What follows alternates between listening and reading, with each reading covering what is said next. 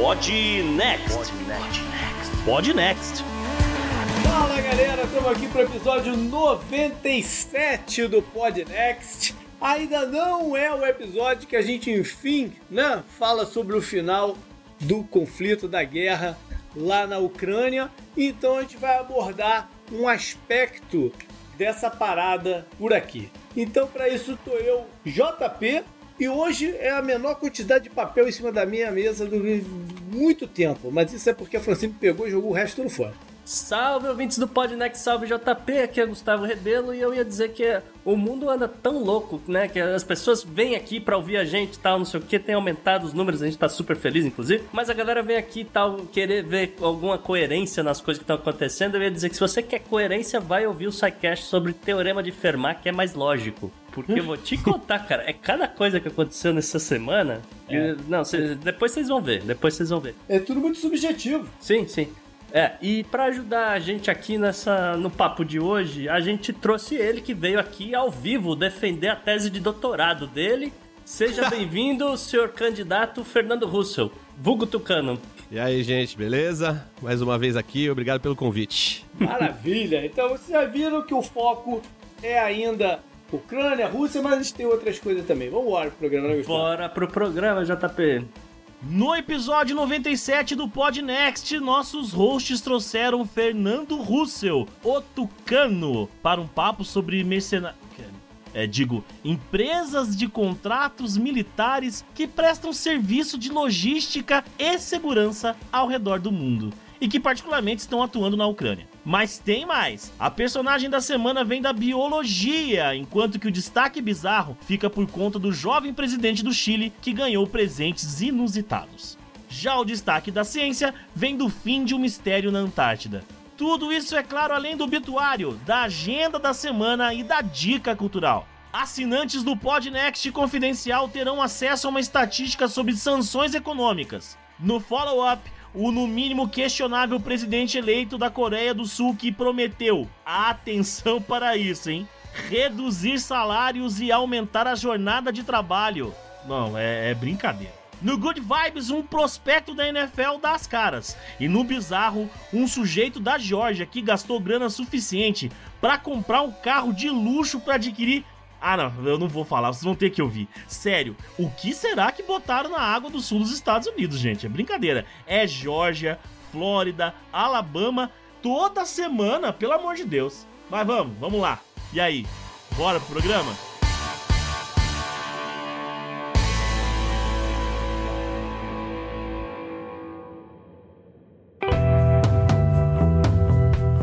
Assunto quente da semana.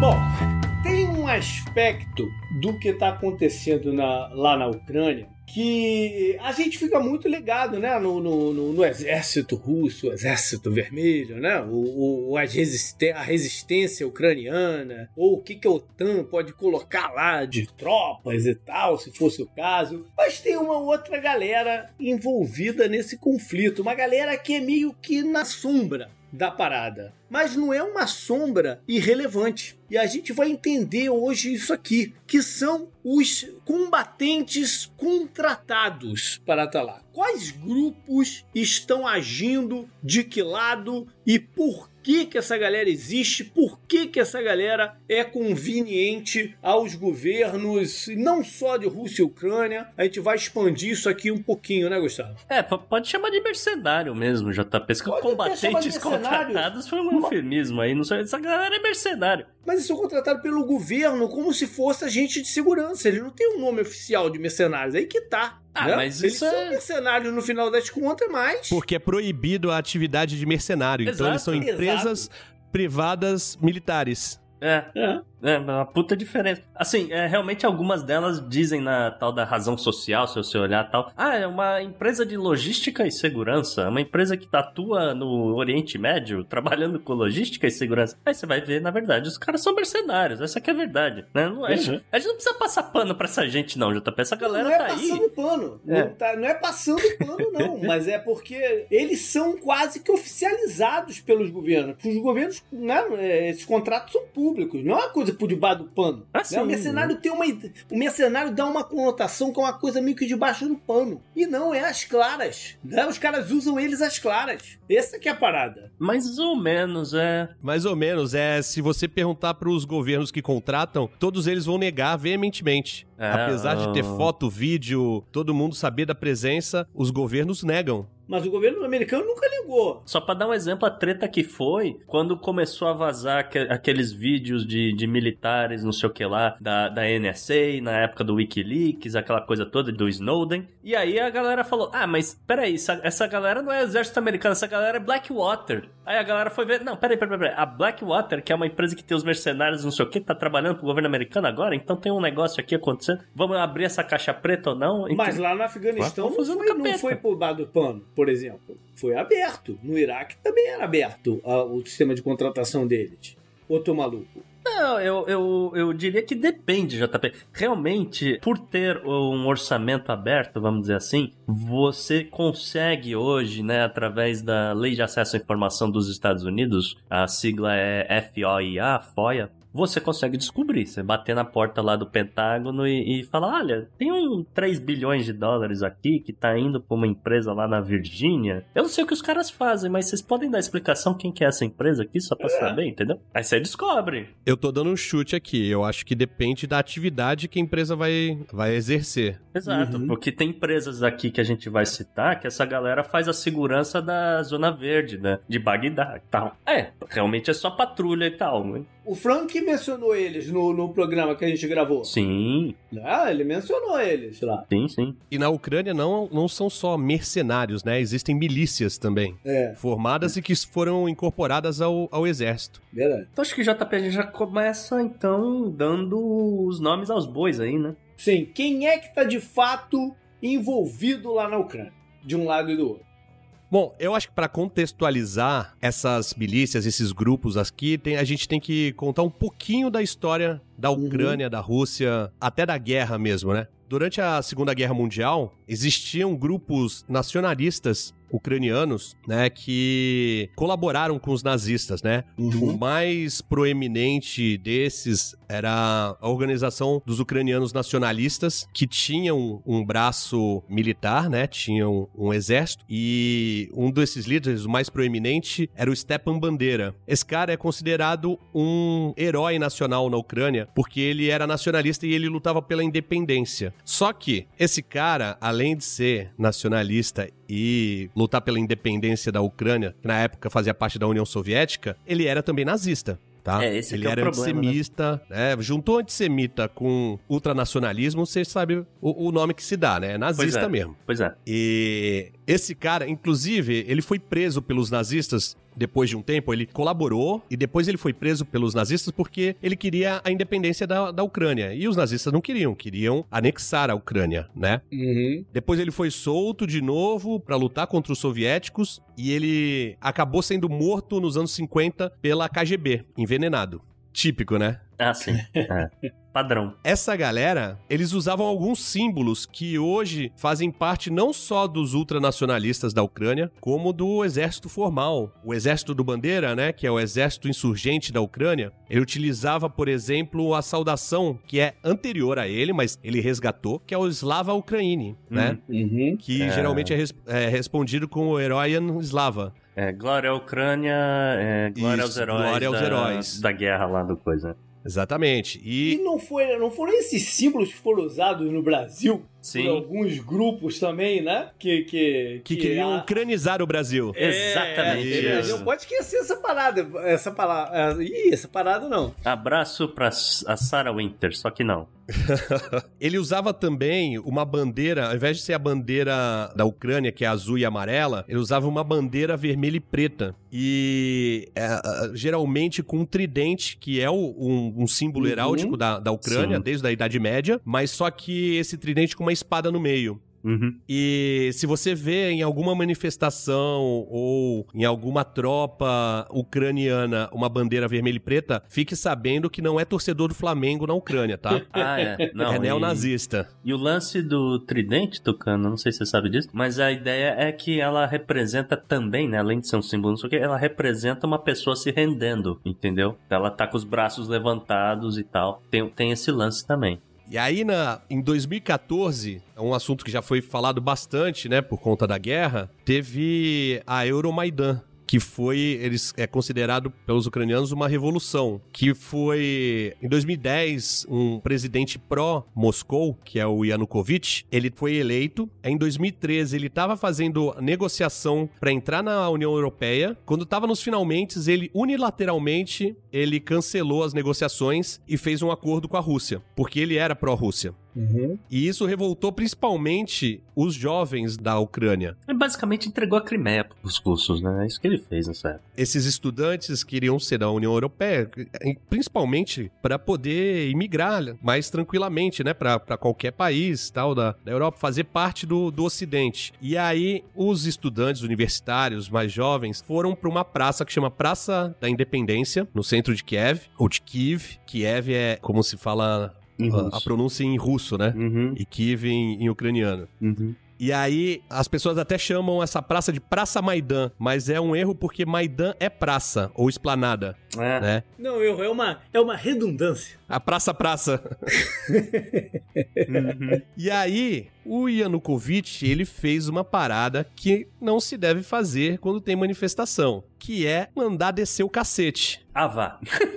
Mas que também não é, não é surpresa pra ninguém. É, parecia o governo, o governo de São Paulo batendo em professor. É. No governo do Paraná. E aí, isso gerou uma comoção, porque eram, eram muito jovens na, na praça. E aí, as pessoas mais velhas falaram assim: estão batendo nas nossas crianças. Uhum. E aí, começou a ter uma adesão monstra, e o movimento era pró-Ocidente. E isso foi juntando duas galeras. Uma galera era os reformistas pró-Ocidente, né, mais liberais, e os outros eram os ultranacionalistas. O que, que eles tinham em comum? Sentimento anti-Rússia e querer derrubar o, o, o governo Yanukovych. E aí, essa manifestação, ela virou quase praticamente uma guerra civil. A praça foi cercada, né, com barricadas. Tinha muita gente, tinha até um anel de carros que estavam protegendo a praça, que era o Carmaidan, eu acho. E aí começou a juntar gente de tudo quanto é lugar da, da Ucrânia e veteranos militares que começaram a Uhum. ensinar táticas militares pra galera conseguir defender as barricadas Sim. e até fazer coquetel molotov e, e- e tudo mais. Não, vai dar muito certo, né?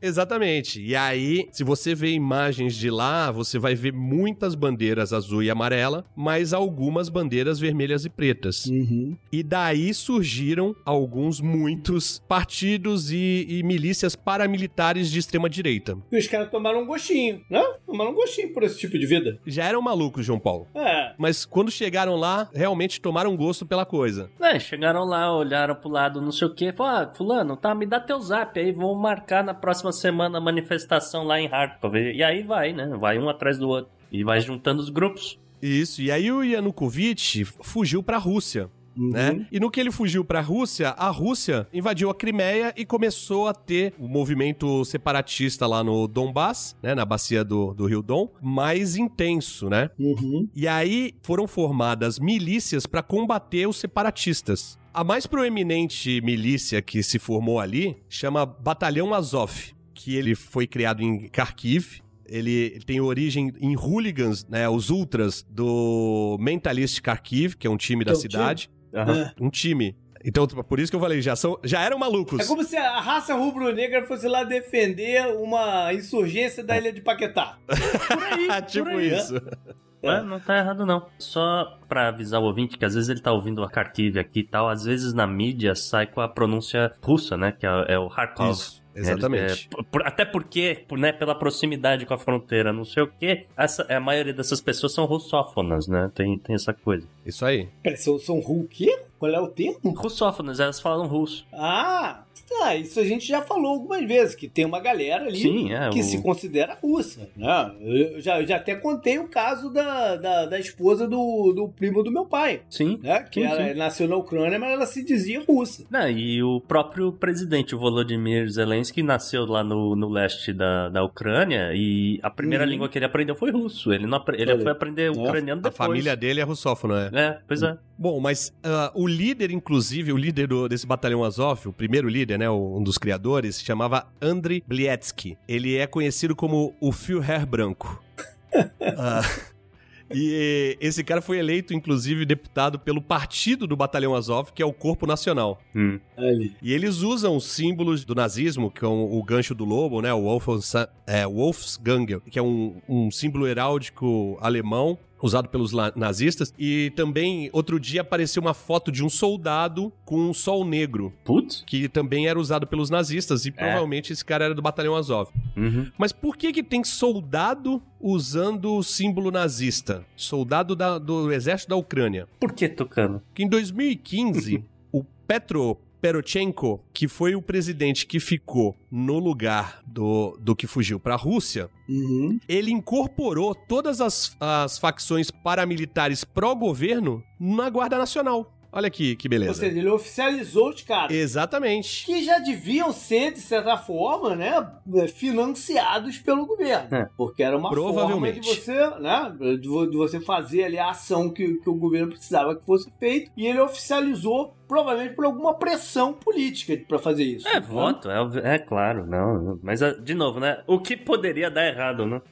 Na verdade, assim, ó, um, um objetivo do governo pró-ocidente era abafar, né, sufocar Uhum. as rebeliões no, no Donbass. Sim. Esses caras tinham um poder, né? Um, um poderio aí de é, paramilitar grande. Então, bom, não tem problema eles serem neonazistas, eles estão do nosso lado. Pois é. Então é assim, é utilizando uma força, né, que é útil pra eles. E isso vai acontecer do outro lado, a gente vai ver depois também. E dá a chancela para aquele discurso do Putin Sim. dizendo que estava entrando na, Um governo na, nazista. na Ucrânia para deslocar um governo nazista. Né? Isso. É, agora lembrando, quem fez essa incorporação das facções paramilitares foi o, o governo Poroshenko, Sim. Né? Anterior ao Zelensky, não foi o Zelensky. Uhum. E quem botou na Constituição que obje- dois objetivos da nação ucraniana são entrar para a União Europeia e para a OTAN também foi o Poroshenko.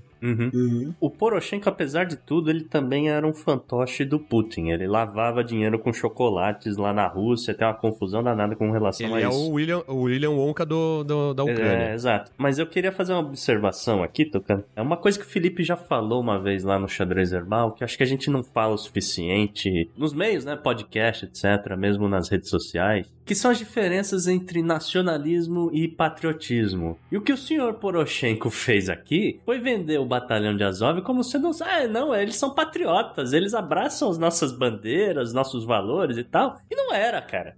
Obviamente que não era. Essa galera era, né, é, é, é, obviamente, neonazista. Ele só tava esperando uma oportunidade pra chegar no governo e falar: cara, então, vamos fazer a limpa agora, né? A Ucrânia para ucranianos. Basicamente isso. Sabe, sabe o que, que assusta? Que tem muita similaridade com coisas que aconteceram no Brasil também, né? E isso é assustador. Exatamente. É uma corrente mundial. É, é, isso quer dizer, até um, um- Aqui nos Estados Unidos a gente viu muita coisa parecida com isso, com relação à formação de etnoestados e tal, umas loucuras dessa da extrema-direita. E até um assunto aí pra gente considerar mais pra frente pro Podnext, essa, Uhum. essa coisa da diferença do nacionalismo pro patriotismo. Uhum. E inclusive, JP, você tá falando de Brasil, tem uma divisão da Guarda Nacional aí que tá junto com o Batalhão Azov, que chama Misanthropic Division. Hum. Eu tô falando o nome em inglês, porque eu não sei pronunciar o nome em ucraniano, ob- obviamente. Uhum. E a maioria dos artigos e matérias que eu li sobre isso chamam pelo nome em inglês, tá? Mas em 2016, o Misanthropic Division teve uma célula desbaratada no Rio Grande do Sul, Olha aí. onde ele tava recrutando soldados pra irem pra Ucrânia. Olha. De novo no sul do Brasil, que coisa. Não, mas também não é coincidência, não é coincidência ser no sul do Brasil. Não, é porque coincidência. naquele, no episódio que a gente gravou com o comissário da, da OEA, né, o Fernando Lotenberg, a gente Uhum. citou que o AFD da Alemanha talvez inaugure em Londrina, não sei o que, um centro para difundir os ideais deles. É, obviamente a AFD, né, o nazista, tal, não sei o que. Então, é, de novo, sul do Brasil. Eles têm uma ligação também com bandas de, de death metal no mundo inteiro. Esse Misanthropic Division ele faz esse papel de, de recrutamento. Então esses todos são grupos de milícias oficiais ou oficializadas que se incorporaram de alguma forma nessa defesa que a gente vê hoje nessa defesa aí da nessa resistência, vamos dizer assim, da Ucrânia em cima da Rússia. É, você tem inclusive, você tem inclusive, tem o Pravi Sector, que, é- que nasceu na, na Euromaidan, Uhum. tá? Uhum. E Pravi Sector significa setor direito. Eles dizem que o nome seria uma em relação ao lado da praça que eles estavam designados a proteger. Mas eles são um partido oficial de extrema direita. Mas Uhum. vale lembrar que todos esses partidos de extrema direita, eles não têm grande representatividade, tá? Eles não elegem muitas cadeiras no, Uhum. no, no Congresso ucraniano. Ainda bem, né? Eles são mais fortes militarmente do que politicamente, tá? E provavelmente também em alguns locais específicos, né? Eles, eles provavelmente são mais localizados. Quanto mais a oeste da Ucrânia, mais tem nacionalismo ucraniano, tá? A Uhum. região que é chamada de Galícia, que não é a Galícia da Espanha, a Galícia da Ucrânia, que faz fronteira ali com a Polônia, já foi parte da Polônia, do, do Império Austro-Húngaro e tal. Uhum. Ali é o berço do nacionalismo ucraniano. Então, se você pegar um mapa eleitoral, o Felipe, eu gravei ontem com o Felipe, ele tá falando, o mapa eleitoral, você tem sempre um candidato pró-Ocidente e outro pró-Rússia, né? Quanto mais pro oeste, essa área da Galícia e tal, você tem mais votos com o pró-Ocidente. E, ao contrário, mais pró-Rússia. É. Uhum. Não, eu ia dizer que talvez até por conta dessa fronteira com Hungria, com Polônia, etc. Isso também, né, talvez explique os, os, os movimentos que acontecem justamente ali nessa área, porque a Polônia a gente vê a mesma coisa, na Hungria a gente vê a mesma coisa e tal. Bom, então a gente compôs esse lado histórico e mostrou grupos, seja de milícia, oficial, oficializadas e tal, do lado ucraniano. Aí a gente pensa no lado russo, que tem o seu famoso Exército Vermelho, né? E aí você, você considera o que você quiser do que você está vendo aí nas imagens, de tecnologia, eficiência do, do, do Exército Vermelho, considera o que você quiser. Só que os russos, eles vão além da parada. Eles aí sim entra esses grupos profissionais que a gente falou lá no começo, com objetivos e formações bem específicas. É, o, o, principal grupo paramilitar que luta do lado dos russos chama-se Grupo Wagner, que é um grupo mercenário, né? Empresa militar privada que foi criada por um veterano do exército russo que chama Dmitry Utkin, mais conhecido como Wagner. Ele é o Wagner, do Grupo Wagner, né? Mas é porque tem, tem a ver com Wagner Love? não. Embora ele tenha jogado, não foi na Ucrânia, o Wagner Love? Eu acho que Jogou, sim, né? no CSK. Ou na... na Rússia. Ele Na jogou Rússia, né? Rússia, é, na Rússia. Olha aí. é. Na. Tô maluco. Não, mas não tem a ver com ele, não. Ele, ele gosta de música clássica, é isso? Exatamente. O nome. Wagner. O nome Wagner vem porque ele é fascinado pelo Terceiro Reich É. e é em homenagem ao Richard Wagner, que era o compositor preferido do Adolf Hitler. Inclusive, Sim. ele tem tatuagens que simulam o uniforme da SS. Que maravilha, cara. Que maravilha. Só gente boa. Esse cara é, é o Wagner, é o, é o chefe dos, dos mercenários russos que lutam na Ucrânia. Não só na A Ucrânia. apreciação por Wagner até hoje é uma coisa meio, meio, meio complicada, né? Você separar o lado artístico do, do lado político da parada. Mas é muito interessante que esses dois lados, assim, esses aspectos, né? Que estão se embatendo lá na, na, na Ucrânia, tenha no fundo valores muito parecidos, né? Um com o outro. Sim, sim. Só pra continuar aqui na origem desse do É. Wagner, entre é, até 2013 ele fazia parte da inteligência das forças especiais, tá? Uhum. Em 2013 e 2014, ele passou a fazer parte de um outro grupo de mercenários que chamava Slavonic Corps,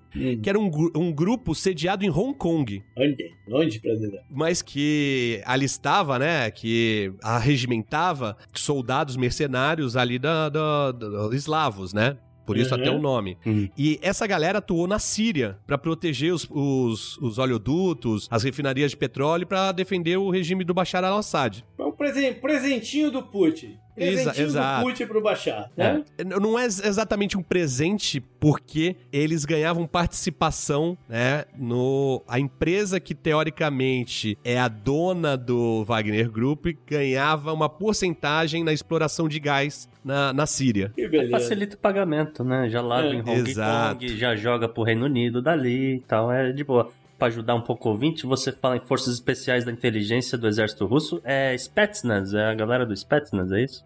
É, eu não sei o nome em, Ah, tá, em não. russo. Só, só por curiosidade, não é, o, não é a inteligência do, sei lá, o FSB, GRU, essa galera não, né? Ah, não, não, não. É inteligência do exército, não é a inteligência Entendi. federal, não é agência de inteligência. Não, perfeito. Só pra, só pra ajudar a entender um pouquinho. Tá. Inclusive, o cara é, se não me engano, veterano da, da- das guerras da Chechênia. Ah, claro, não. a gente- a- essa a essa galera tem um- todas. Essa galera tem É. todas, não tem. Então, mas existem indícios que o verdadeiro dono da organização, né, uma teoria aí, que é um, um oligarca russo chamado Yevgeny Prigozhin. Nome não é estranho. Ele é um oligarca do ramo alimentício, ele já foi chamado de chefe do Putin, mas não chefe Ah. de ser chefe, é chefe de cozinha, sabe? Porque aham. a principal ramo dele é de catering. Tá. Hum. E ele, ele é, inclusive, uma das empresas dele, uma não, acho que duas empresas dele são acusadas de estar envolvida na interferência das eleições americanas de 2016. Ele é bem Olha próximo do Putin, tá? Tá. Aliás, o Wagner, né, o, o, o, o Wagner do grupo Wagner, ele tem uma foto ao lado do Putin. Só digita lá Wagner Putin no Google Imagens, você vai, você vai ver o, o cara. E de quebra vai aparecer foto dele sem camisa mostrando as tatuagens também. É o que eu falei, essa galera do. Voltando aqui no, no Yevgeny, essa galera do, do ramo alimentício é, é nova, né? É o que eu falei, é uma galera que vem lá do agronegócio e tal. Aqui, ele, ele provavelmente esse cara deve ser bom de distribuição, ele só. Ele, ele tá no- na ponta da cadeia, né? Vamos dizer assim. Mas é, não pisquem,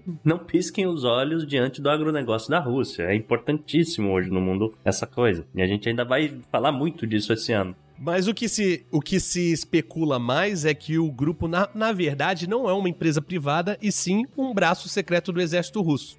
e esse seria só uma fachada. Tem uma história, inclusive, que saiu na BBC, que um repórter da BBC teve acesso a um tablet da Samsung com a tela quebrada que foi achada na Líbia, num campo de batalha, foi abandonado num campo de batalha na Líbia. Aham. E dentro desse tablet tinha várias informações sobre as operações do grupo Wagner na Líbia. E acharam também lá, aí o, o repórter foi pra Líbia, eh, contatou lá algumas famílias que, que ele sabia que tinha alguma coisa a ver, tinha sido vítima de, de ações do, do grupo e tal. E aí acharam também uma lista de, de compra de equipamentos. E pelos equipamentos que foram comprados, os especialistas no mundo militar aí dizem que só pode ser apoio de a mais alta, digamos, patente do, do exército russo para fornecer esse tipo de, de equipamento para pra eles. fornecer, É. tá? É. Inclusive, dentro desse tablet tinha, além das informações, tinha imagem de vigilância de drone, manual tático, de, de- ah, principalmente de operação de minas. Umas minas bem modernas, assim, é, tecnológicas. E tinha livros como Mein Kampf e Game of Thrones. Olha, esse Martin não me engana, cara. Esse cara, rapaz, ele tá envolvido com as coisas mais ardilosas que existem. E aí, nessa lista de equipamentos, e numa outra também encontrada num país vizinho, agora eu não vou lembrar qual é, era endereçada a uma empresa chamada Evropolis. A Evo, Evropolis é uma empresa que é, supostamente é beneficiária de contratos de desenvolvimento dos campos de petróleo e gás na Síria. E Uhum. quem é o dono? É. Yevgeny.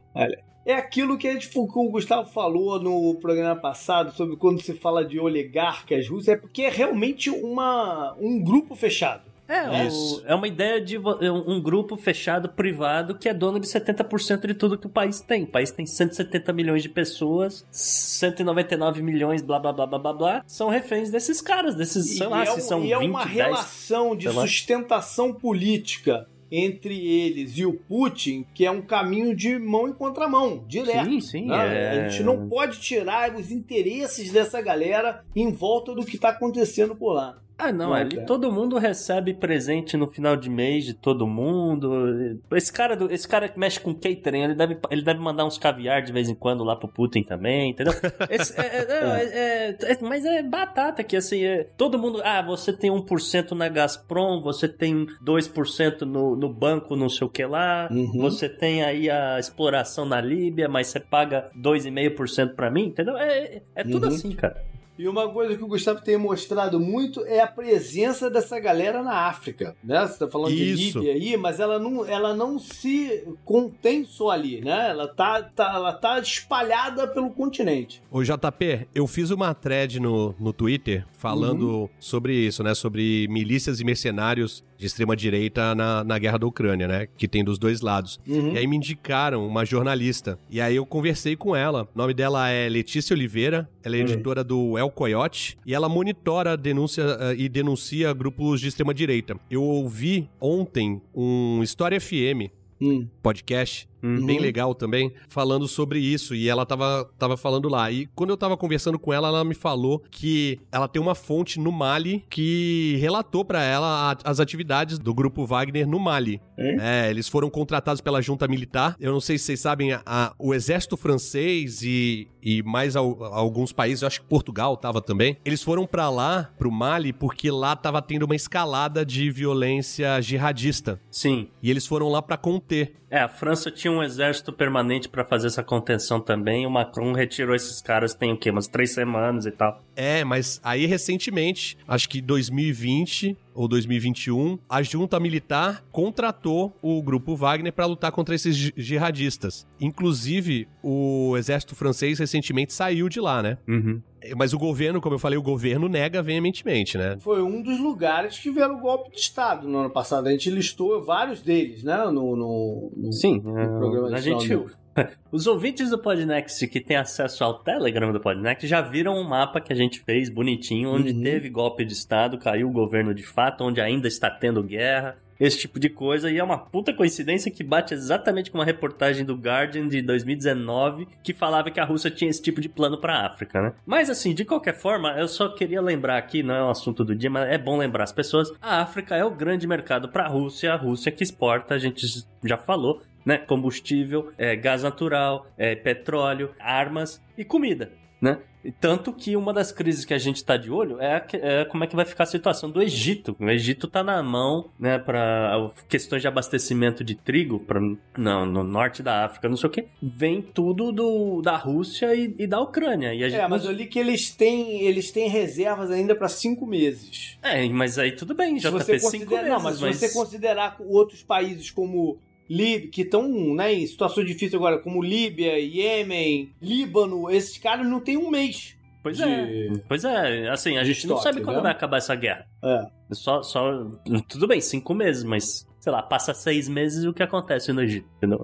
Enfim. Agora, no lado russo, o, o grupo Wagner, embora ele seja comandado por um fanático pelo Terceiro Reich e atraia muita gente da extrema-direita, ele não é considerado um, um grupo neonazista, porque eles trabalham muito mais por dinheiro do que por ideologia, né? É, pisa. Mas não é só eles, não são só eles que estão lutando na Ucrânia do lado russo. Uhum. Você tem na Rússia a Unidade Nacional Russa, que é a Russian National Unit, que é um grupo de ultranacionalistas que já foi fundado em 1990, antes da, da queda do- da, da União Soviética, então. Tem o slogan Rússia para os russos, Hum. e o símbolo deles, procurem aí, é uma suástica vermelha e branca estilizada. Esses caras sim, esses caras são, são nazistão mesmo. Uhum. E aí, a RNU tem mais de 100 mil membros, Puta. e eles têm. É, gente pra cacete. Por isso que eu tô falando. É, é uma tendência é, assustadora. Uhum. Principalmente no leste europeu. Eles têm como obje- objetivo expulsar estrangeiros da Rússia, principalmente judeus, muçulmanos, armênios, georgianos, uzbeques, aquela galera toda. É, muçulmanos é, é eufemismo aqui, porque eles não querem chamar de chechenos, porque os caras também, se pudesse, faziam a limpeza étnica, né? É. O principal líder do movimento chama Alexander Bakashov. Ele é um apoiador das milícias separatistas do Donbass. Ele teve um áudio dele que foi, grava é, foi vazado falando com outro cara, com outro líder chamado Dmitry Boitsov, que é líder do Exército Ortodoxo Russo que também é uma milícia ultranacionalista da região do Donbass. Eles estão em, em, solo ucraniano, né? Eles são de lá, mas são etnicamente russos que perseguem católicos, judeus, evangélicos, já sequestraram padres de, da igreja ortodoxa ucraniana, da igreja católica grega. Puta vida. Os, os caras têm esse viés mais religioso. Ah. Mas o nesse áudio que vazou, o Barkashov fala que o próprio filho dele tá lutando contra os ucranianos. Hum. É, o, o filho do líder desse exército de 100 mil pessoas neonazistas está lutando do lado dos, dos russos separatistas. Uhum. É, e ele mesmo se mudou para Donetsk em 2014 e vários membros da RNU se juntaram aos russos na guerra contra, contra Kiev, né? Eles, eles até foram comandados por um cara que chama Pavel Gubarev, que lá em 2014 ele se autoproclamou o governador do povo de Donbass. Ah, fantástico. Puta, só tem maluco, então, cara. O que a gente percebe é que o uso desses grupos nessa região tem algumas características. Uma, é onde eles não. Por exemplo, nesses locais separatistas, desde, desde 2014, desde a da, da, da, confusão da Crimeia e tal, a Rússia não queria dizer que estava o exército russo lá na região do Donbass fazendo né, o, o movimento. Então você usa os grupos. Né? Essa é uma razão. Tanto que na invasão da Crimeia, a galera falava dos homenzinhos verdes. Vocês lembram disso? Uhum. Que eram Little, é, Little Green Men que eram uns caras com, com roupa com uniforme camuflado, mas que não tinha badge, não tinha nada, não tinha nenhuma uhum. identificação. Alguns eram do exército russo, outros eram Wagner, né? E eles estavam lá. E no, pra... meio, e no, e no meio tema eles participam dos filmes do Toy Story também. Mas olha só, então a gente entendeu um pouco essa situação. Mas o Gustavo tem um, um, quadro aqui mostrando que não é uma parada exclusiva desse conflito. Né? O uso desses, de, dessa galera é muito mais amplo e histórico. Exatamente, exatamente. A existência de mercenários não é nenhuma novidade na história do mundo, né? Isso aqui é o um lance fazendo um, um, levantamento rápido de alguns conflitos que a gente consegue realmente quantificar a presença desses mercenários, a gente volta, por exemplo, na Revolução Americana de 1776. Você pode ir até bem mais atrás, não, se você poderia, quisesse, não, né? Dá pra voltar exemplo, lá no exército. Os mercenários prussianos eram, é. eram conhecidos como os caras da Europa. Em todas as guerras eles estavam envolvidos de, algum, de alguma maneira, né? Você, pode, você poderia ter muito mais atrás. Não, dá para voltar em Roma. Eu só peguei do, assim, o que dá realmente para quantificar a presença dessa Não galera. tinha a história dos besteiros, besteiros italianos também? que eram é. chamados para lutar contra quando Italiano tinha fazendo besteira também. Mas assim, na Revolução Americana eles estimam que tivesse pelo menos 1.500, é, é, uma, uma, grande parte da Prússia, realmente você tem razão, uhum. lutando na Revolução e tal. Alguns outros dados aqui que chamam a atenção, por exemplo, é na, na Guerra Civil Americana, né? Guerra Civil Americana tinha 200 mil mercenários na parada. É gente pra caramba. É pra caramba. A Primeira Guerra Mundial teria um registro de 85 mil pessoas lutando como mercenários. A Segunda Guerra Mundial tinha 734 mil. É, é que o número absoluto é, é, grande, porque na Segunda Guerra Mundial era muita gente envolvida para todo lado, né? Mas é, se, se você pegar as proporções, é, ela está dentro de um padrão. A da, da, Primeira Guerra Mundial é que é menor o, o, o, o, uso. Sim, sim. A Guerra da Coreia, 156 mil. Vietnã, 70 mil. Uh, guerra no, no Iraque, a recente, né, do, do governo George W. Bush, 95.461. Eu gosto da precisão. Esse, esse ratio aqui é interessante, de um para um com, com os militares oficiais envolvidos. Exatamente. É, esse é interessante. Porque a ideia é que você vai preservar o seu exército para não ficar feio, né? Porque você tem que uhum. desembarcar depois caixão com a bandeira dos Estados Unidos em cima, né? E explicar pra mãe do cara, olha, é, continua votando em mim, mas seu filho é um herói, né? Aquela, aquele papinho.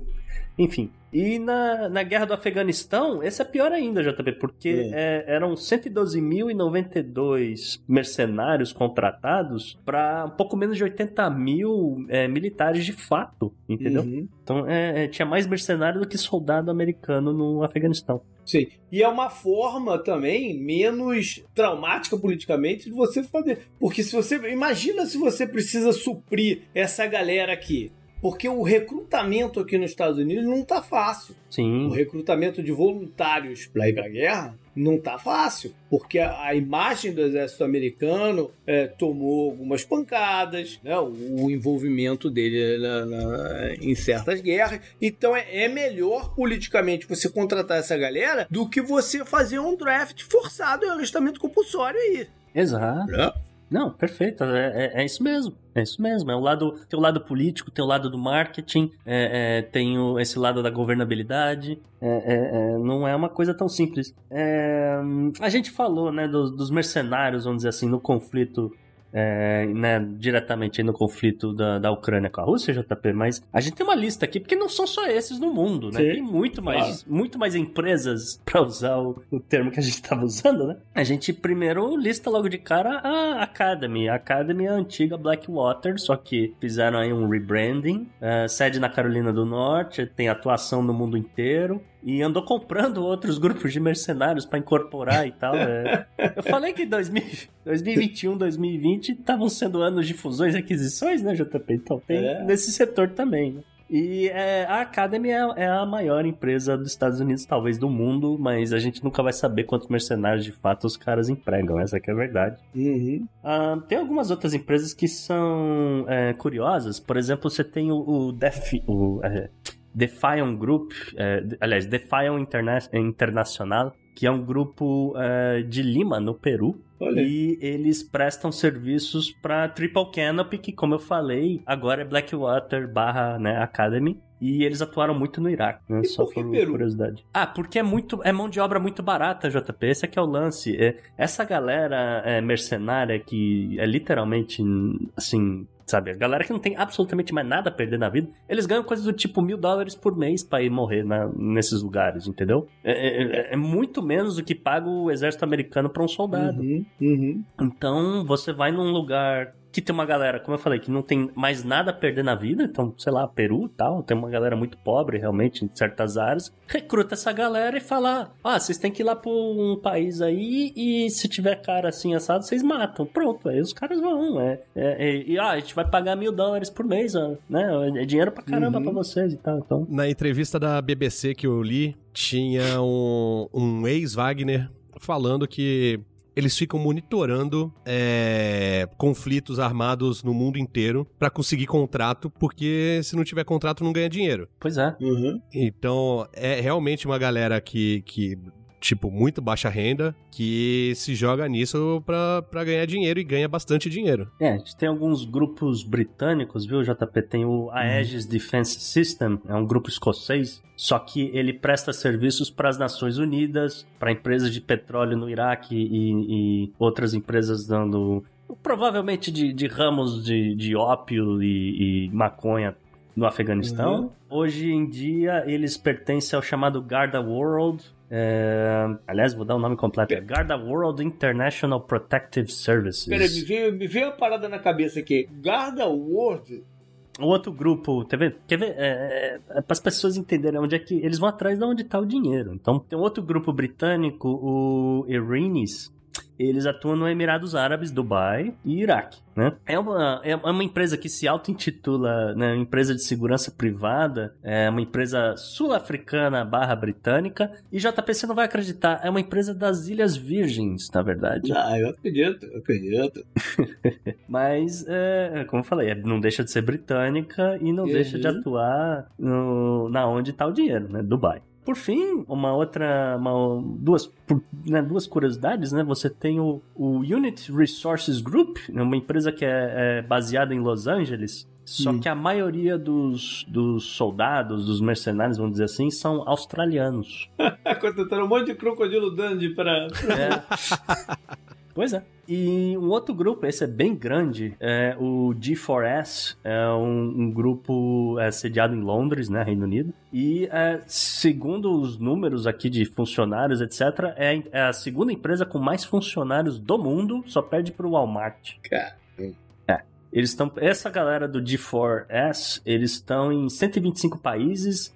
Eles fazem. É, é que assim, não é só ir pra guerra, entendeu? Essa Sim, galera sim. faz desde segurança de banco, de transporte de, de dinheiro, entendeu? Eles fazem esse tipo de coisa, eles fazem segurança de aeroportos, fazem segurança de prisões, etc. Mas eles dão uns, uns pulinhos aí também fora, né, da caixinha, vamos dizer assim. Essa galera tem toda a cara de vilão de, de Total. filme de ação, né? Total, total. Não, isso aqui é.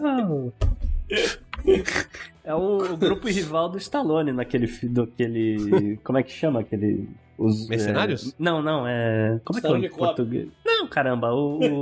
o que ele, ele ressuscitou todo mundo. O, o recém. O des... Então, esse é o mercenário. É Mercenários que chama? É.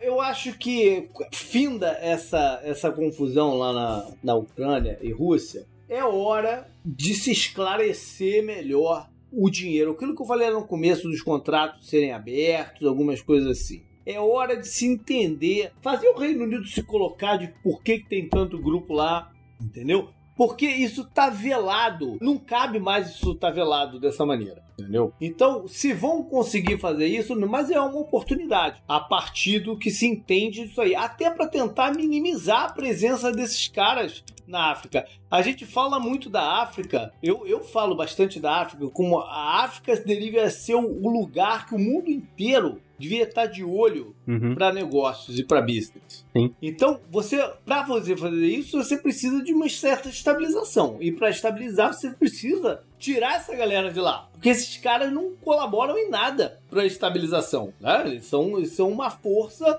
pelo contrário, uma força do caos ou uma força de interesses muito particulares. Então, para a África se, se tornar de fato o mercado do mundo, essa situação desses grupos precisa ser levada um pouquinho mais a sério. É, é um pouco complicado, JP, porque emprega um bocado de gente. Então você falar tem que acabar com esses caras é muito que tem que complicado. acabar. Eu falando que isso tem que vir às claras. Exatamente Uhum. o, o uso dessa, de- dessas pessoas. E aí eu tô falando de todo mundo, não tô falando só da Rússia. Eu tô Uhum. falando do mundo ocidental também. Isso tem que ser aberto. É, e a gente falou de oligarquia agora há pouco, né? A gente sabe que né, todos esses caras aqui têm rabo preso com muito político graúdo, seja nos Estados Unidos ou no Reino Unido ou qualquer lugar. Up next, então.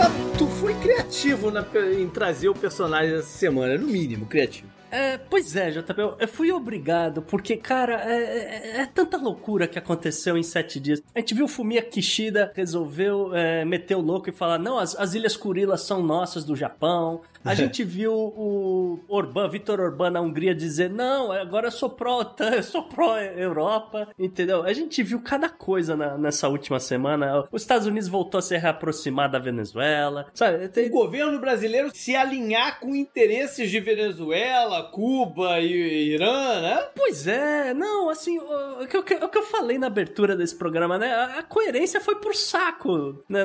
Tem sete dias que a gente não vê nada coerente. Então eu peguei aqui uma história que, pelo menos, né, tem, tem lógica, tem um sentido no final, tem uma piadinha e tal. Pelo menos, assim, é uma personagem que a gente pode destacar que, pô, é, é, é uma, vamos dizer, é, tem- é coerente, né? Vou tentar dar um pouco de é, coerência. então? Que é o seguinte, né? Vamos primeiro contar essa história, né? Que paleontólogos do Museu Americano de História Natural, eles encontraram no estado de Montana, né? O que eles consideravam ser o ancestral mais antigo do polvo. É, o, o animal marinho, né? Viveu há mais de 320 milhões de anos. Isso aqui é interessante, na verdade. Mas eu já chego lá. A, a espécie foi encontrada, na verdade, em 1988 mas eles levaram esse tempo todo para realmente montar o esqueleto, para realmente identificar se era outra espécie, ah, tentar determinar exatamente a idade. Então, esse tipo de coisa toda levou esse tempo todo, né? Porque quando você né, imaginava, né,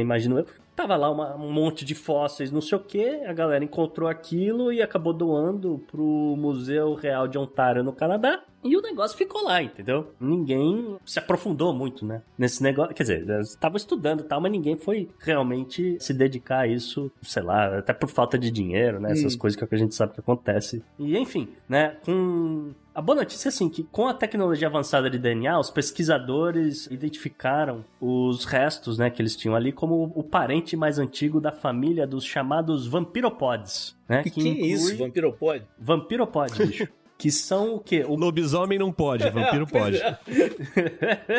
é. Mas aí é o seguinte, né? Porque tem o, o polvo e a lula vampira, tá? Lula vampiro eu nunca ouvi falar. É, é, eu também já te explico, já te explico. É. Então, a descoberta foi publicada na revista científica Nature Communications, né? E ela retrocede o registro fóssil desse grupo, que a galera esperava, né? Que, ah, deve ter aí uns 82 milhões de anos e tal. Mas na verdade, né? Que esse aqui é o, o que eu falei, que eles descobriram, que na verdade esse fóssil tem pelo menos 328 milhões de anos. Caramba. Né? Ele, ele já existia na era paleozoica, tipo, é, é muito velho. Onde é que tu quer chegar com isso, Gustavo? Eu ainda não tô entendendo, cara. Não, confia, confia, JP, confia. confia que é bom, confia que é bom, cara.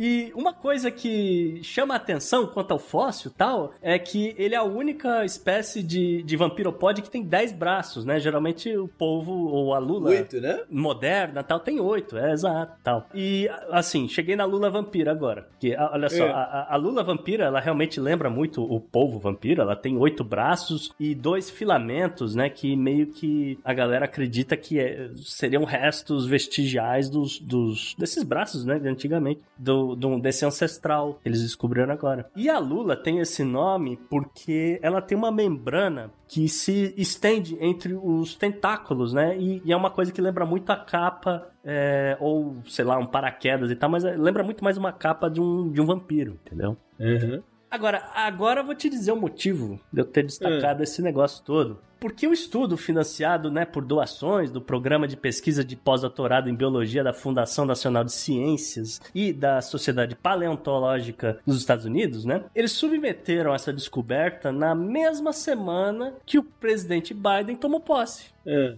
Aí eles foram fazer o quê? Homenagear o presidente Biden. Eles batizaram o fóssil de Silipsimopod bideni. então é isso. Esse é o Joe nome Biden- científico. Peraí, esse é o nome científico, então, dessa criatura Isso. que viveu há 320 e poucos milhões de anos atrás. Exatamente. Então, é, Que beleza. Eles olharam, tem um fóssil na presidência, agora, pô, vamos homenagear aqui o Olha povo. só, eu acho, eu- o que eu acho interessante dessa história é porque o pessoal adora cortar um dos assuntos que eu, que eu gosto, né? Porque o, o polvo é um grande mistério da biologia, né? O, o- porque eles não achavam justamente os antepassados, de onde ele surgiu, ele não tem característica para nenhum. E existe até uma corrente que defende que o polvo é um ser alienígena do planeta Terra. Ah, Você sabia tava- dessa, não? Não, tava demorando. É, pode pesquisar. Existe uma corrente que diga. E, pô, eu me amarrava nessa, nessa teoria, entendeu? O povo, o povo pô, veio, do, veio do espaço e não tem explicação pra ele. Agora os caras já querem explicar o povo também, aí não dá. A Lula Vampira, eu tava pesquisando aqui pra ver como é que ela era. A Lula Vampira aqui no Brasil chama Lula Vampira do Inferno. Ainda bem que. Ainda bem o nome científico em, em português é, é Temeris. É. Up next.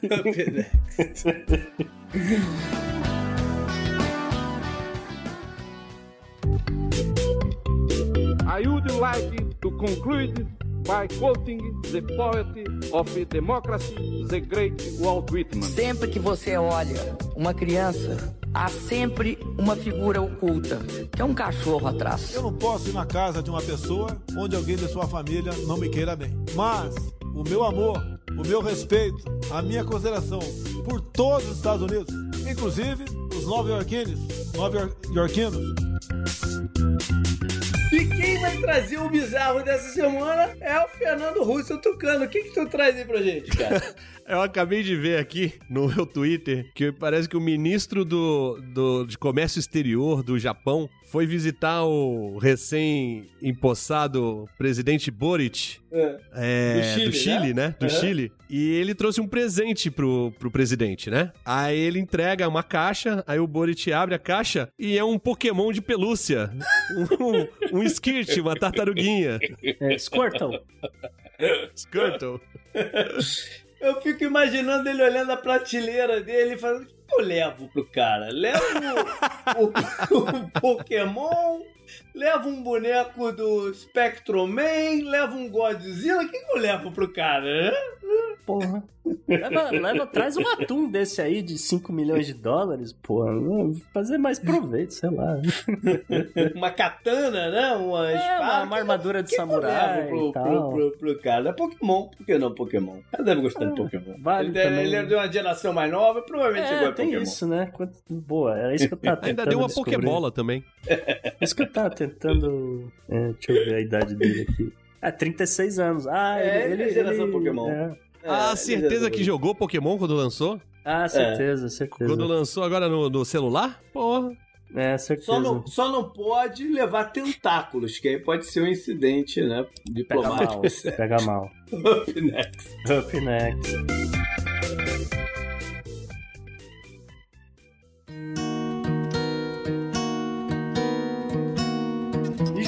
Que, você traz no obituário dessa semana? Então, veio uma notícia muito interessante. Não me lembro que dia que veio, mas, é, enfim, no dia 28 de fevereiro, morreu, ou foi morrido, vamos dizer assim, um sujeito, um ex-banqueiro ucraniano chamado Denis Kiriev. E por que, que a história dele se torna curiosa? Esse cara não se sabe por quê ele estava na mesa de negociação da primeira rodada que teve, logo no, depois do começo da guerra, aquela lá da Bielorrússia, entre ucranianos e, e russos. Ele não estava na lista oficial da parada, mas ele estava sentado na mesa de negociação. Tem foto dele lá na parada. E aí, no dia 28 de fevereiro, ele foi é, abordado pelo exército ucraniano e resistiu à, prisão. E foi executado dentro da parada. A, a suspeita é que ele fosse um agente russo infiltrado. E tivesse entrado na condição de espião. A história se torna mais cabeluda porque aí o governo ucraniano tanto soltou essa, como ao mesmo tempo soltou que ele morreu como, como um herói, porque talvez não quis admitir que executou o cara. O governo russo fala o contrário, fala que o governo ucraniano matou um cara que não tem nada a ver com a parada, e é um, um exemplo dessa batalha de desinformação que, além de tudo, está ocorrendo nessa guerra do, do- da Ucrânia para todos os lados, o pessoal tenta é, provocar confusão né, na, na- na opinião pública, de- seus lugares e tudo mais. E só aproveitando essa bola, JP, da desinformação, né? Só queria lembrar as pessoas que hoje, cara, hoje teve um episódio extremamente lamentável é, por conta do perfil oficial da Embaixada Rússia no Reino Unido. Que tava naquela discussão, né? No, ah, porque on- no dia anterior a essa gravação, os russos atacaram aquela maternidade em Mariupol. E, ah, segundo os russos, não havia ninguém na maternidade porque já tinha sido evacuado, porque tinha sido desativado. Va- va- Papinho, né? Papinho. E aí, obviamente, tinha gente lá, porque a gente viu sair pessoas grávidas que estavam ali aguardando, né, dar à luz, aquele tipo de coisas, né? Não, não dá pra saber qual caso é o caso, mas haviam pessoas, haviam médicos, haviam enfermeiras, haviam é, mulheres grávidas e tal, e né, precisaram sair ali no meio dos escombros e tal. E o lance da, da embaixada russa é que não só eles negaram o ataque, né, eles falaram, não, No o hospital. ataque não foi russo. O ataque, na verdade, partiu do batalhão Azov. Foram os neonazistas que atacaram a maternidade. Aí a galera ficou indignada, né? Twitter viu aquilo e ficou indignado. Foi, pô, você tá de sacanagem. E as mulheres grávidas? Né, o batalhão de Azov realmente atacar um monte de mulher grávida e tal, não sei o quê. Ao que a embaixada russa respondeu, era maquiagem. Aí o Twitter É, foi lá, é- tirou, é. deletou tudo e, e deve ter Esse dado está sendo um fenômeno dessa guerra, né? Essa, essa manipulação de informação dessa maneira. A questão é que tem uma mulher saindo da maternidade, sendo ajudada. Ela primeiro tá, tá sendo amparada por, por outras pessoas, depois ela tá numa maca Sim. e, e ela tá grávida. E as pessoas começaram a falar primeiro que ela estava maquiada, Uhum. Aí depois falaram que ela era uma atriz. Sim. E depois falaram que ela não estava não Que estava uma- grávida nada. Que era, Que era um teatro. É, que era uma blogueira, Isso. influencer dessas de maquiagem e não sei o quê. Só que depois descobriram que ela realmente é uma modelo e no perfil dela no Instagram aparece ela grávida. Pois é. Não- seja, é uma modelo grávida. É, é, porque assim, é- é- modelo não pode estar grávida, né? Pois é. É isso que eu ia dizer. Mas, enfim, é, foi um episódio extremamente lamentável. É, é um episódio. Mais que- um. É, não, mais um de dentre tantos. E, e, assim, só para mim só mostra a, a- a psicopatia dessa galera do que eles estão fazendo com a Ucrânia. Up next. Up next.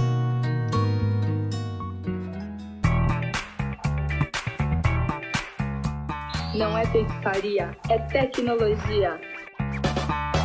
Vamos lá, o, o Gustavo tá hoje na pilha de quebrar mistérios do mundo. Primeiro foi o povo, agora vem mais aí. Ah, Agora vem a ciência, JP. Agora a gente vem aqui pra falar de um assunto naufrágios, né? Não é, não é Oak Island, tá, Tucano? Mas é um naufrágio famoso pra caramba também. É uma, a história é muito boa, né? Porque, enfim, foi desvendado aí o, um dos naufrágios mais famosos e mais eh, misteriosos do mundo, né? Ou, ou- porque, enfim, encontraram o navio Endurance do Ernest Shackleton. né? É, porque o, o navio foi justamente descoberto na, na costa da Antártida, basicamente mais de um século após ter afundado, né? O Endurance foi descoberto a uma profundidade de 3.008 metros no mar de é, Weddell, cerca de 6 quilômetros de onde foi lentamente esmagado pelo gelo em 1915. Os exploradores ficaram impressionados com a sorte, né? Porque eles meio que estavam indo na, na direção lá, jogaram o submarino drone, aquela coisa, e encontraram, assim, na- logo de cara. No começo da exploração, né? Então a galera falou, pô, demos sorte, inclusive. Segundo os exploradores, o gelo meio que preservou o navio de madeira, né? ah, A ponto de que uma das dos destaques eh, que os exploradores eh, falaram é que. Como é que. Né? Porque tem aquela coisa, como é que você sabe que realmente era um Endurance? Aí o cara falou, porque tinha um nome preservado no gelo no casco. Dá pra ler Endurance. Tem muito disso mesmo. E ahm, a expedição organizada pela Falklands Maritime Heritage Trust eh, deixou a cidade do Cabo no dia 5 de fevereiro, um navio quebra-gelo sul-africano, na esperança de encontrar o Endurance antes do final do verão do hemisfério sul. Eh, como parte da expedição transártica, como parte da expedição transártica imperial de Shackleton entre 1915 e 1917, o Endurance deveria fazer a primeira travessia terrestre da Antártida, mas acabou sendo vítima do mar agitado. A leste das plataformas ah, de gelo Larsen, na Península Antártica, o navio acabou ficando preso no gelo marinho por mais de 10 meses antes de ser esmagado e afundar. Aí, o que aconteceu? A viagem virou lenda por conta da, da fuga da tripulação, né? Que é até considerado milagrosa dadas as condições do tempo, porque o Shackleton e a galera meio que cruzaram realmente a pé a coisa toda e carregando barcos no, no- em, em terra firme. Eventualmente, a tripulação conseguiu escapar, tiveram que acampar no, no meio do gelo e tal. Ah, o gelo acabou eh, se rompendo, aí eles meio que ficaram ali à deriva. Eles lançaram os, os botes salva-vidas e meio que conseguiram ir em direção ao que seria a Ilha Elefante. E dali eles conseguiram se localizar realmente e eles depois conseguiram chegar na ilha da Geórgia do Sul, né? Um território, obviamente, britânico, ultramarinho, que fica ali mais ou menos 1.400 quilômetros a leste das Ilhas Malvinas ou Falkland. Apesar das dificuldades, né, toda a tripulação sobreviveu e é por isso que os caras meio que viraram lenda, né? Agora, voltando aqui pro presente, os exploradores, como eu falei, eles usaram drones submarinos, eles encontraram o, o navio, filmaram, fizeram todo o registro, né? O GPS, aquele tipo de coisa. E é, também é bom informar as pessoas, né? O tal do Mar de Weddell, ele tem uma... Ele é, por que, que ele é considerado muito perigoso? Porque ele tem uma corrente que é giratória. E essa corrente giratória sustenta uma massa de gelo marinho espesso que pode desafiar até navios quebra-gelo mais modernos, né? O, o Shackleton, à época, descreveu o local como a, a pior parte do pior mar do mundo. E de qualquer forma, a região continua sendo uma das partes mais difíceis do oceano para navegar. Entendi. Eu não entendi uma parada. O que, que é uma travessia terrestre do navio? Não, então, é, é, eu entendi que eles iam desembarcar e iam é, andar ali, medir o tamanho do continente, entendeu? Eles iam fazer é, uma travessia a pé, entendeu? Ah, então não ia ser um barco, as pessoas, As é que iam pessoas, fazer a travessia. é, exatamente. Ah, tá, entendi. Eu não, não sei nesse caso, mas no rio de Dnieper, né, de, de Dnipro, ó, tem uma parte que não é na- navegável. Então os, Hum. os russos, né, os, os russos de Kiev, que eram na verdade suecos, eles chegavam nessa parte, eles levavam os barcos para a terra e arrastavam até a parte que voltava a ser navegável. Às vezes pode ser alguma coisa assim também. Com rodinha ou sem rodinha? É mais ou menos aquele lance dos, dos barcos vikings, né? Que por que, que eram tão eficientes? Porque não só aguentava navegar no mar, não sei o quê, como servia, ele era leve o suficiente que você conseguia carregar desse jeito, né? Salvo engano. Isso, isso provavelmente explica também por que que a galera é, sobreviveu. Porque eles estavam preparados para uma travessia. né? Eles estavam Exato, é. preparados Aham. para passar por um, por um frio, por situações adversas. Por Ainda assim não era tão garantido, né? Que eles É. fossem sobreviver, não sei o quê, mas é, pô, não sei, deram sorte aí, Aí. e tal. Mistério elucidado. Espero que eles não resolvam do povo. Up next. Up next.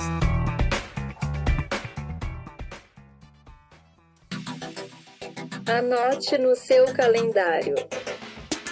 JP, o que, que você traz na agenda da semana e agenda do passado? Então, no dia 17 de março, que é a próxima. Que é a quinta-feira, né? É dia de usar verde, porque o St. Patrick's Day. E a gente tende a ter um St. Patrick's Day mais perto do, do, do normal, né? Agora que a pandemia tá numa fase meio de negação. Então a gente deve ter um, um St. Patrick's Day mais, mais tradicional aí com as paradas, né? Com os bares lotados, cerveja verde, aquela Tem parada. hambúrguer toda. especial na Seven Kings, hein? Olha aí, olha aí, verdinho. Brian Boru, rei da, de toda a Irlanda.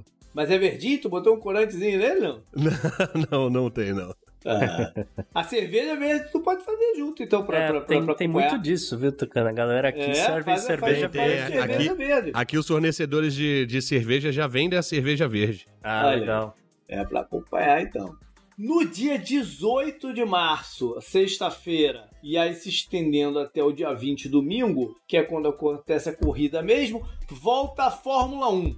É o Grande Prêmio de Bahrein. E por que, que eu tô trazendo isso aqui? Porque essa semana foi uma das notícias de boicote sanções da Rússia que foi cancelado o Grande Prêmio da, da Rússia, Uhum. né? Que é mais pra dentro aí, não é agora no comecinho, seria mais pra dentro aí da temporada da, da, da Fórmula 1. Sim. Aquilo que eu falo também de, de, né, de ser seletivo e tal, indignações e tal, o Bahrein não é o lugar mais democrático do mundo também, Ah, sim. né? E na semana que vem tem na Arábia Saudita. Eles cancelaram da Arábia Saudita também, não?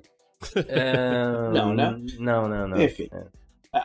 Vamos lá para as eleições pelo mundo. E tem uma aqui que quando o programa for pro ar já vai ter acontecido. Então eu deveria ter falado dela na semana passada, né? Mas me, Uhum. me, me fugiu aqui, mas eu acho que é importante falar. No dia 13 de março, no domingo, geralmente o programa vai, vai no ar no, no, no domingo para segunda, então nesse mesmo dia, ou no dia anterior que você está escutando, vai ter rolado as eleições do Parlamento da Colômbia. E por que, que eu acho que isso é, é- é relevante trazer? Porque as eleições para presidente da Colômbia, que vão ser em maio, é uma das mais esperadas desse ano do calendário 2022 de eleições. Então aqui a gente já vai ter uma préviazinha se a gente pode ter, enfim, a esquerda ocupando ah, algum lugar de, de relevância dentro da Colômbia, o que nunca aconteceu. Então a gente já pode ter alguma ideia aqui. O parlamento colombiano, ah, o Congresso, tem 166 cadeiras, quer dizer, 166 são eleitos. E mais quatro compõem aí o, o- o Congresso, que são repre- um, um representante afro, um índio, um de expatriados, né? Que é uma, a, a comunidade colombiana fora do mundo também é, é bem grande. E no Senado são 102 membros, também com algumas cadeiras reservadas aí para certos grupos. Lembrando, JP, que a gente sabe que nesse exato momento tem uma delegação dos Estados Unidos na Venezuela, mas é, essa galera deu um pulinho na Colômbia porque o. Isso é a notícia de hoje aqui, né? Não chega a ser um breaking news, mas uh, o presidente Biden pretende designar a Colômbia como sendo um membro maior da. não, não OTAN. Que era acho que mais ou menos o que o, o Brasil queria fazer uns anos atrás com o Trump. Já é uma pressão para para ver se, se, a esquerda de fato não, não, não toma esse, é. É, essa relevância. Pois é. E vai lembrar que dentro do Senado e do Congresso ainda tem cinco cadeiras que são reservadas para um partido chamado Commons. Você sabe quem são os Commons, Gustavo? É a antiga FARC. Ah, tá. Isso foi um acordo que eles fizeram lá, lá atrás. Não é nenhuma coincidência também trazer esses caras pro governo, né? A gente tava falando Exatamente. disso aí com o Batalhão Azov e outros caras, Exatamente. mas tudo bem. Dia 19 de março tem eleições presidenciais no Timor-Leste. E o Timor-Leste é uma área de interesse americana de certo ponto, né? desde a confusão que teve lá de, de independência, e os Estados Unidos vão ser um dos observadores dessa, dessa eleição. O atual presidente é o Francisco Gutierrez, e ele disputa aí com vários outros candidatos, todos de nome portugueses, né? Tem, por exemplo, José Ramos Horta e, e outras figuras aí que estão disputando o Timor-Leste, que é um lugar que teve muita complicação né, na, na década de 90. Tomara que a gente consiga alguma estabilização. E vamos lá para a agenda histórica e ter alguma coisa, algumas coisas aqui interessantes e a ver com o todo esse embrólio, né? Rússia, Ucrânia e tudo mais. E dia 15 de março de 1990 foi quando Mikhail Gorbachev, o homem da glasnost da perestroika, foi consagrado como primeiro presidente da União Soviética. Aí você deve estar falando, que, que, que, confusão é essa? O que, que ele está fazendo? O que, que ele está falando? Né? Já que em 1990 o Gorbachev já estava à frente da União Soviética há muito tempo, né? mas ele era o secretário-geral do, do Partido Comunista. Pô, quando aconteceu Chernobyl na década de 80, já era ele e tudo mais. Acontece que dentro do processo né, de, de, de democratização e tudo mais, eles fizeram essa constituição de que a União Soviética teria um presidente eleito. O Gorbachev foi eleito pelo Congresso, não foi uma votação direta, mas ele foi eleito pelo Congresso. E ele é o primeiro e único presidente da União Soviética, porque um ano depois rolou né, a dissolução geral. E aí teve o Yeltsin se envolvendo, envolvido na parada, né, articulando por outros lados, Lituânia se separando, vários dos países se separando, e a União Soviética mudou então até de nome para a comunidade do, dos estados independentes, e aí mudou tudo, né? Mudou a confusão. Que é uma, uma notícia estarrecedora sobre o Mikhail Gorbachev, ou Gorbachev, ele tá vivo, cara. Ele tá vivo, né? Ah. Ele tá vivo. A gente não escuta mais ele. Mas sabe por que uma das coisas que a gente o não escuta? Porque tá vivo. em 96 ele tentou se eleger presidente da Rússia. Ele entrou nas eleições contra a vontade da esposa dele, contra né, a orientação de vários dos políticos, falar, pô, não é uma boa ideia, não sei. Mas ele, ele tentou, ele se candidatou e terminou com uma eleição, com uma votação irrisória, tipo assim, meio por cento dos votos da parada. Porque a galera associa, né? A galera associa com o fim É. da, da União Soviética e tal. é. Pois é, pois é. Ele ainda faz algumas ações lá de. Né, de, enfim, de sociais e tal, não sei o que, mas não tá mais envolvido em nada. 16 de março de 2014. Foi quando então a Crimeia votou, fez uma espécie de uma, um plebiscito, né? Podemos Uhum. chamar assim, para se separar da Ucrânia. Hum. A única parada é que isso não é reconhecido por ninguém que não a Rússia. Né? A validade desse plebiscito que não foi marcado pelo governo ucraniano, foi marcado pelos próprios separatistas. Uhum. Então a questão foi levada para o Conselho de Segurança da ONU, em que por 13 votos, né, rolou 13 votos para dizer que não, isso daí não tem o menor cabimento, um voto para reconhecer a Crimeia como autônoma, que é justamente o da Quem Rússia, será? É.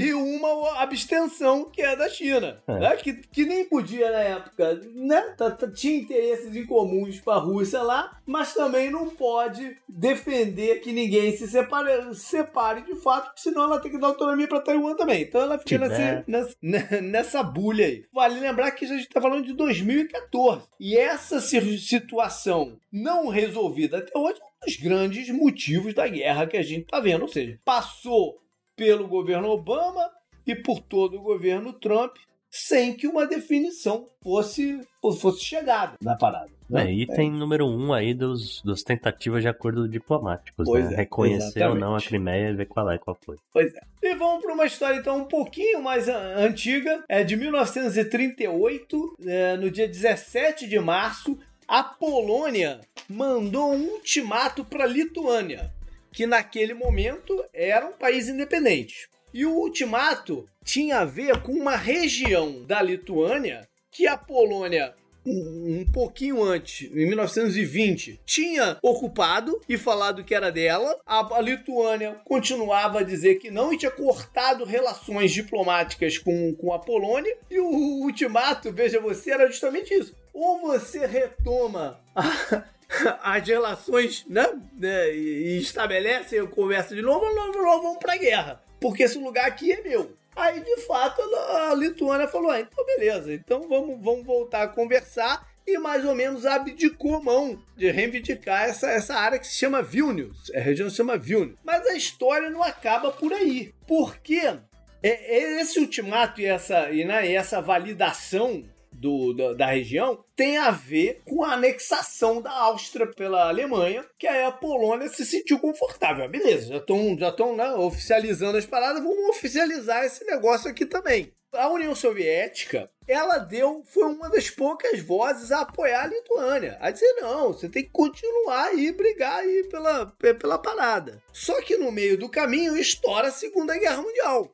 Uhum. E quando estoura a Segunda Guerra Mundial, a invasão da Polônia pela Alemanha, né? Tem um acordo entre Hitler e Stalin de, de- de divisão política da região. né? Então, na- quando a, a União Soviética também invade a Polônia, ela pega essa área e diz: não, é tua de volta aí, ô Lituânia.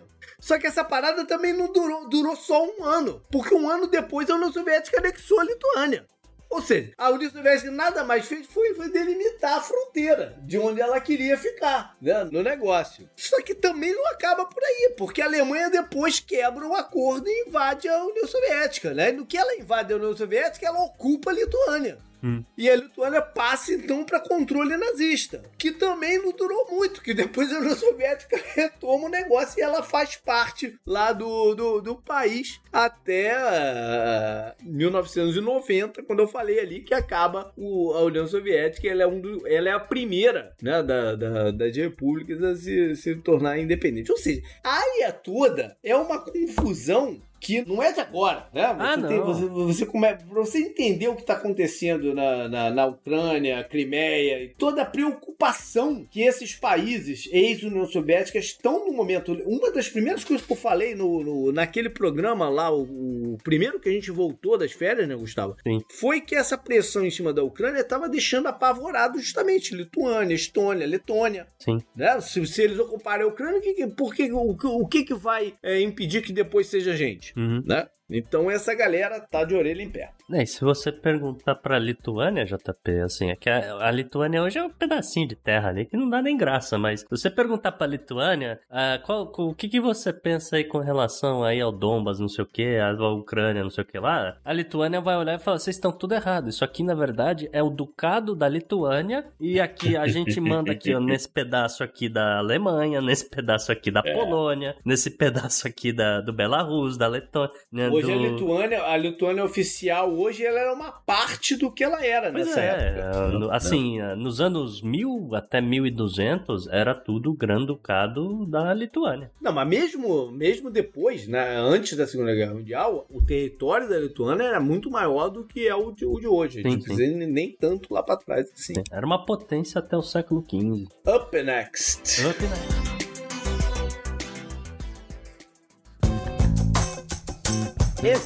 recomendo pra você. Eu recomendo pra você. E a dica da semana hoje é mais uma que o Tucano dá pra gente. O que que mandas? Então, tem um, um documentário, tá na Netflix, não é jabá, mas poderia ser.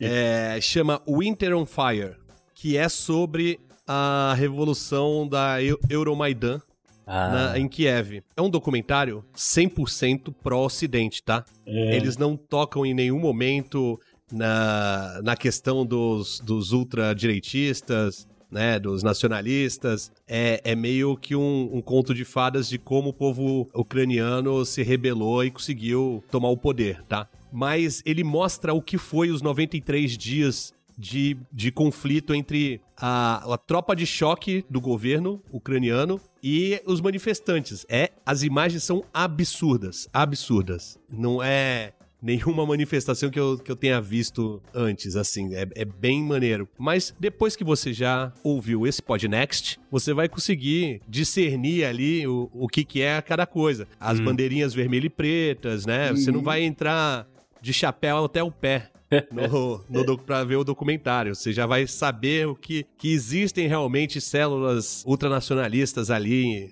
é, no meio. Mas é um- eu recomendo o documentário principalmente pra, pela, pelas. Não tanto pela narrativa, mas pelas imagens e para entender um pouco do que foi essa revolução aí, essa manifestação de 2014. Vai ser o assunto do seu pós-doutorado, Tucano?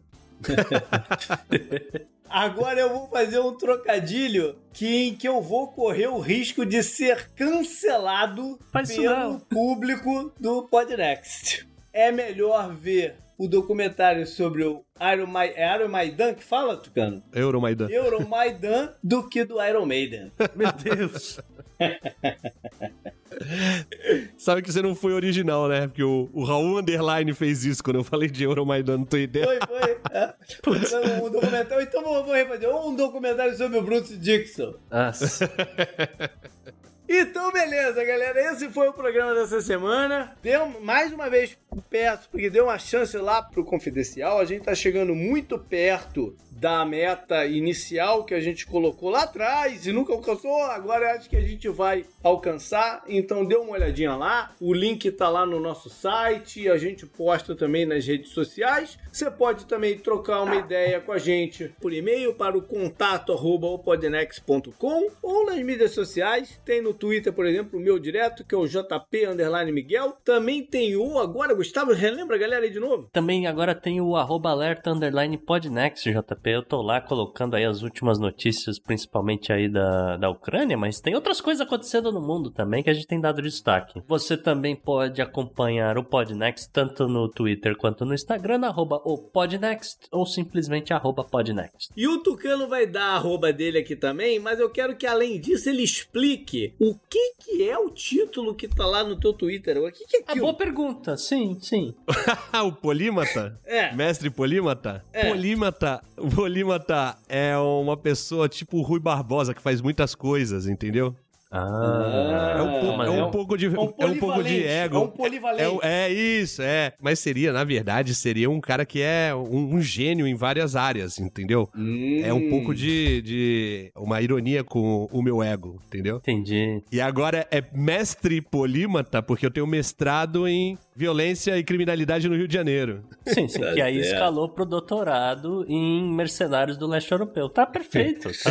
Mas essa não é arroba. Arroba é, cara? Arroba é arroba cancerjack, tanto no Twitter quanto no Instagram. E eu queria deixar aqui um recado que apoiem o Podnext pra entrar no grupo do, do Telegram. Olha aí. Eu tô mandando agora fotos do acampamento de férias do Batalhão Azov. Olha aí. O, de- o das Vou pegar o crianças? telefone lá daqui de a crianças, é. Eles levam as crianças no verão ah, é pra. o, é o, ah, é o, é o colônia que de os, férias, os então, né? americanos É chamam de, colo- de Summer Camp. É, colônia de férias com os Isso, exatamente. neonazistas. Summer Camp, of Batalhão. Mas, mas- mas vai, bom, a gente tá no inverno lá, né? Eles devem já estar preparando a versão 2022 dele, né? Quem sabe, sei lá. Se acabar a Não. guerra antes, né, JP? Mas é colônia de férias de neonazistas. Mande seu filho pra cá. Vai dar muito certo isso. Que beleza. Valeu então, galera. Até mais. Valeu, um abraço. Tchau, tchau.